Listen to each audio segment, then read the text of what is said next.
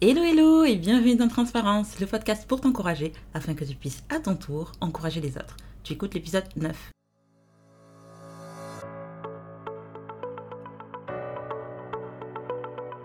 Moi c'est Ornella, je suis de retour après je sais pas combien de temps de pause. En vrai ça n'a pas duré longtemps je pense, mais bon. Considère-moi comme une amie de longue date qui pendant les 10 à 15 prochaines minutes aura pour objectif de t'apporter un peu de réconfort. Comme tu le sais déjà ou peut-être pas, dans l'épisode introductif de ce podcast, je parle de t'aider à vivre ta vie à 1000%. Et il y a énormément de façons de le faire. En tout cas, énormément de propositions pour y parvenir. Alors aujourd'hui, à travers une série de 3-4 épisodes, je voulais te proposer une autre façon de vivre et non pas de survivre pour de vrai. C'est la meilleure à mon sens, mais aussi la plus difficile. Donc pour moi, la meilleure façon de vivre est vivre en aimant. Et oui, on parlera d'amour. Je sens qu'il y en a déjà qui sont peut-être mal à l'aise, mais ne t'inquiète pas, ça va aller. Alors, je ne sais pas si c'est particulièrement pertinent de traiter ce sujet au mois de juin, mais comme l'a très bien dit Rick Warren, qui est pasteur et auteur du livre Une vie motivée par l'essentiel, le meilleur usage de la vie est l'amour, la meilleure expression de l'amour est le temps, le meilleur moment pour aimer est maintenant. Donc c'est parti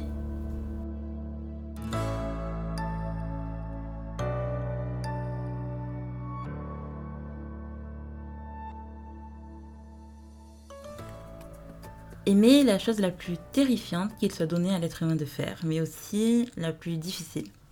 Pourtant, aimer est essentiel. C'est la seule chose qui, contrairement à nos accomplissements, ne passera jamais. Peut-être que tu te dis, mais quel drama queen! And yes, I am. But pas sur ce sujet-là. tu pourras peut-être me dire que pour toi, aimer, c'est simple. Et moi, j'ai envie de te répondre vraiment. Ok, défi accepté on se repose la question à la fin de cette mini-série. Alors pour ce premier épisode, je te partagerai mon expérience, bien sûr, et mon rapport à l'amour, puis la définition sur laquelle je me baserai afin d'enchaîner sereinement avec les prochains épisodes. Alors voilà comment est défini l'amour dans le dictionnaire. Attirance affective ou physique, qu'en raison d'une certaine affinité, un être éprouve pour un autre être, auquel il est uni ou qu'il cherche à s'unir par un lien généralement étroit. Selon les philosophes grecs, il existerait quatre types d'amour. L'amour éros, qui est un amour passionné, un amour qui se caractérise par une attirance physique, sexuelle et instinctive, en général lié à l'amour éphémère car impulsif et charnel. C'est en général ce qu'on attribue au début des relations amoureuses. L'amour storgé, qui est un amour fraternel, amical et engagé, un amour qui grandit avec le temps et qui est lié aux relations familiales et amicales. Il est associé à un amour loyal et protecteur. Donc ça peut être entre deux êtres humains, ou entre une personne et un animal domestique. Donc euh, voilà, si tu aimes ton animal de compagnie, ton chien. Je dirais pas ton chat parce que pour moi, les chats, c'est pas des animaux de compagnie, mais bon, bref, ça, c'est un autre débat. Euh, l'amour filia, qui est un amour qui existe entre amis, c'est l'amour du prochain, celui qui recherche le bien commun et s'exprime à travers le respect, la solidarité, la coopération. Un des plus bels amours qui existent. Il n'implique ni passion ni attirance corporelle. En général, c'est attribué aux amitiés de longue date. Et enfin l'amour agapé, qui est un amour divin, inconditionnel, considéré comme l'amour le plus pur et le plus inconditionnel. Un amour qui est généreux, spirituel, conscient de ses devoirs. Un amour universel. Il n'est pas passionné. C'est un amour qui ne cherche pas son propre plaisir.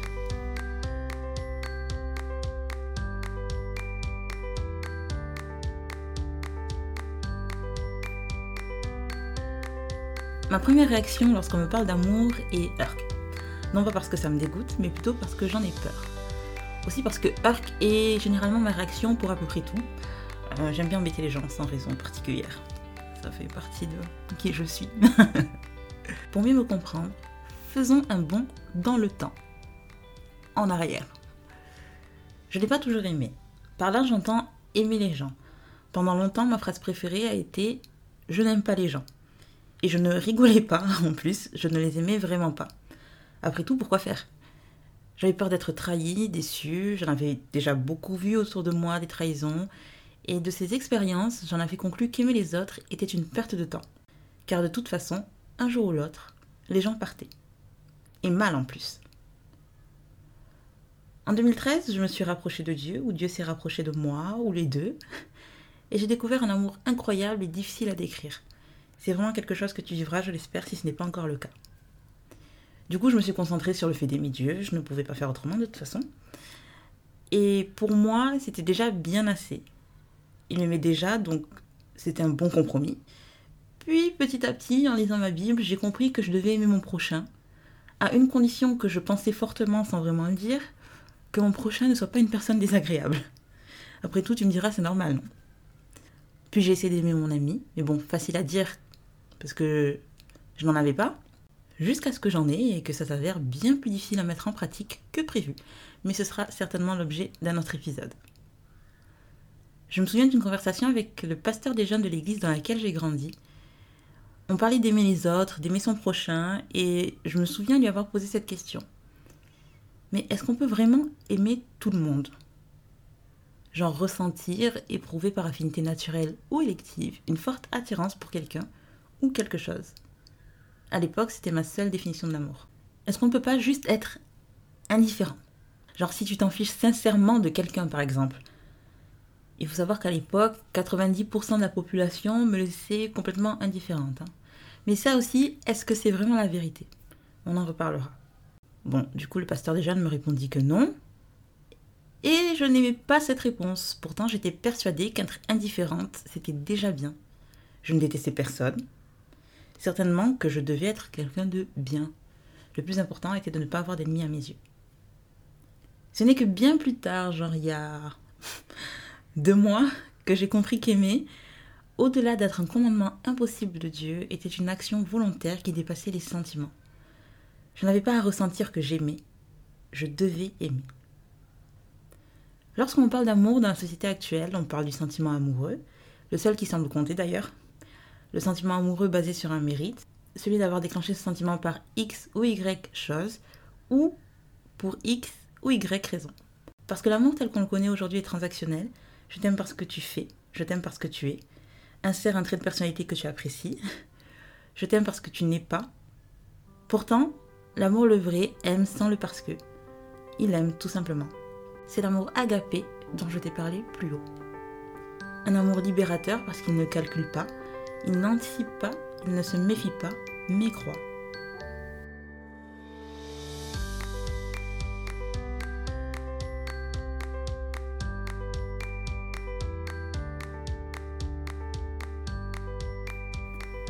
Pourquoi est-il important d'aimer, tu me diras Qu'est-ce que cela change à ma vie? Eh bien, réfléchis bien et regarde comment et pourquoi tu n'aimes pas ou pourquoi tu as l'impression qu'aimer et être aimé n'a aucune importance.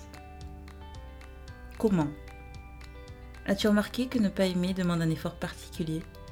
Se retenir d'aimer demande un certain effort au début.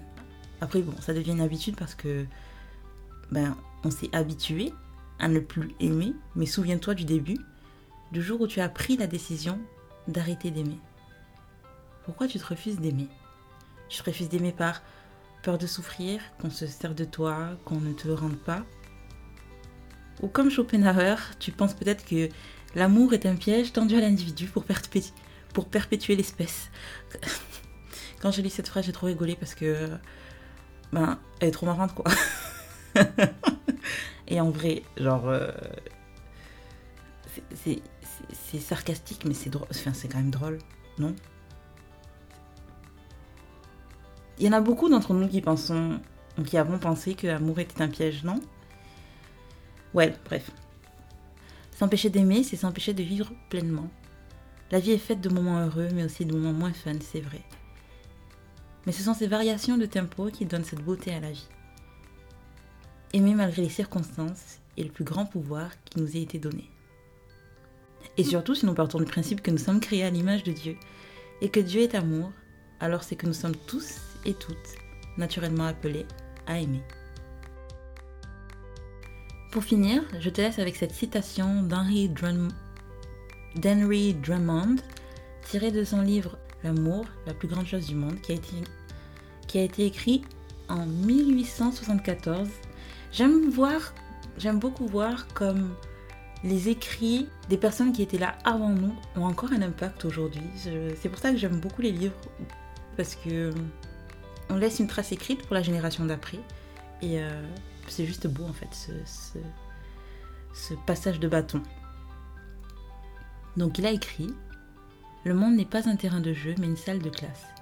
La vie n'est pas synonyme de vacances perpétuelles, mais elle nous enseigne. Et la seule leçon éternelle pour nous tous est d'apprendre à aimer mieux. Alors dans le prochain prochain épisode, je te parlerai de comment aimer concrètement, combien de fois j'ai posé la question sans avoir de réponse qui me satisfaisait. Parce que c'est bien beau de dire que oui, aimer c'est essentiel et qu'il faut aimer notre prochain et que voilà, et que voilà, et que ceci et que cela. Mais enfin, comment tu fais quoi? Parce qu'il y a des gens que t'aimes vraiment pas. Donc, Donc bon, ce serait bien d'avoir des solutions concrètes. Bon, j'espère que du coup mes réponses seront satisfaisantes pour toi. Voilà, tu l'auras compris, cette série ne se focalisera pas exclusivement sur l'amour qui ressent, mais davantage sur l'amour qui est, l'amour qui fait. Même si je te l'accorde, les trois restent parfois inextricablement liés. C'était Transparence, le podcast pour t'encourager afin que tu puisses à ton tour encourager les autres. Merci beaucoup d'avoir écouté ce premier épisode. J'espère que tu en ressors encouragé, je suis persuadée que quelqu'un qui se sent mieux dans sa tête, dans son cœur et dans son corps va pouvoir encourager une autre personne fera de même et qui encouragera une autre personne qui fera de même. on créera un grand cercle de personnes qui sont bien dans leur vie et on aura une société trop belle et voilà. En attendant qu'on arrive à ça, je t'invite à t'abonner directement au podcast sur des différentes plateformes de téléchargement. Comme ça, dès qu'il y aura un épisode qui sortira, ben, tu seras directement au courant. Tu peux également me suivre sur Instagram transparence.podcast. Tu peux me poser des questions que tu veux, s'il y a des trucs que tu n'as pas forcément compris ou autre, il n'y a pas de souci, je répondrai avec grand plaisir. En attendant, un mercredi prochain prochain. Bisous